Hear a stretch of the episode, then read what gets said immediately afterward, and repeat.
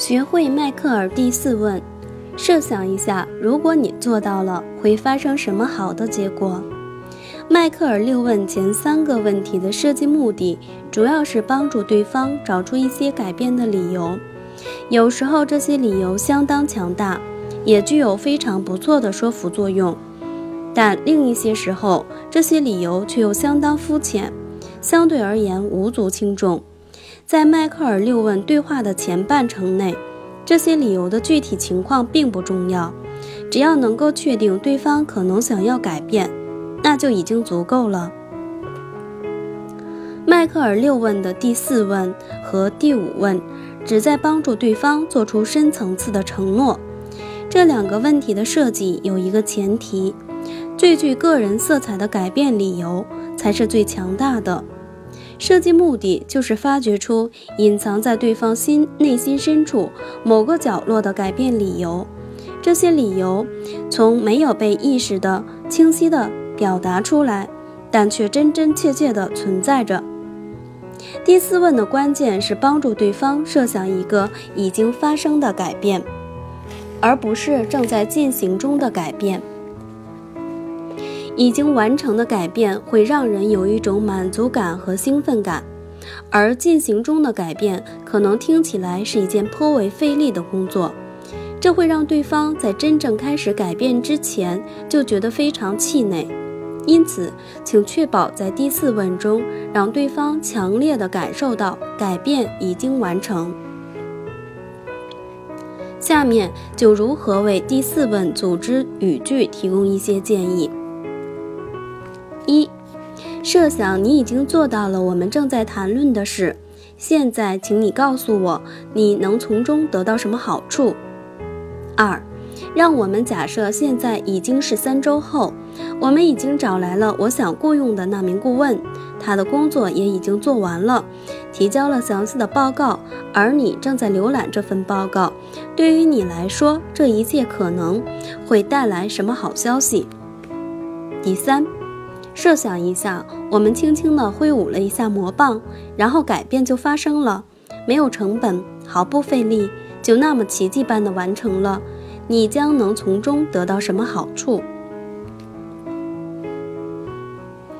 你可以说：“假设改变已经发生了，描述一下发生的改变，鼓励对方设想改变的细节，挑选一天作为改变完成的日期，或者假设是魔棒发挥了作用，让奇让改变奇迹般的发生了，不费吹灰之力，这有助于转移对方的关注焦点。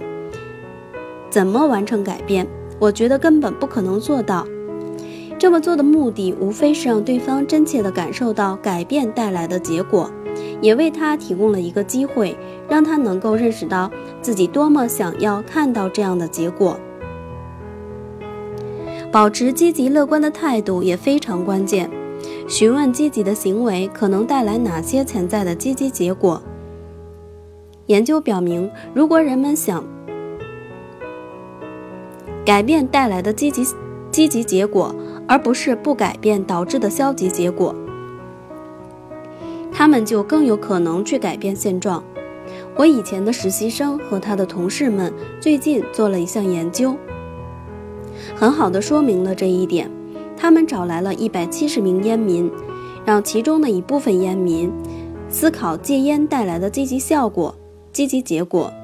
如果我不抽烟了。我衣服上的味道就会好闻多了，我的家人就会更愿意跟我待在一起，我也会因此感到非常幸福。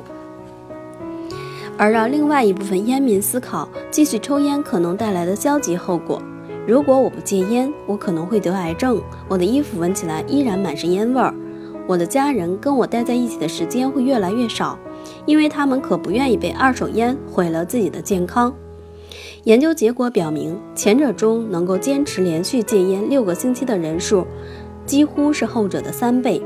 当然了，如果对方无法确定任何积极的结果，你也可以选择另外一条路线，让他们设想目前的状况在未来的三周里没有任何的改观，然后请他们描述一下可能出现的结果。虽然他关注的焦点是负面的信息，但你依然应该用积极的方式重新阐述他的说法。比如，对方说：“如果还这样，我的体重肯定还会增加，我可能会得心脏病，就跟父亲似的。”你的说法，听你的意思，你认为改变饮食习惯，或许能够帮助你减轻体重，保持身体更健康，从而让你避免了可怕的后果，就像你父亲患上心脏病那样。简单来说，改变饮食能让你的情况有所好转。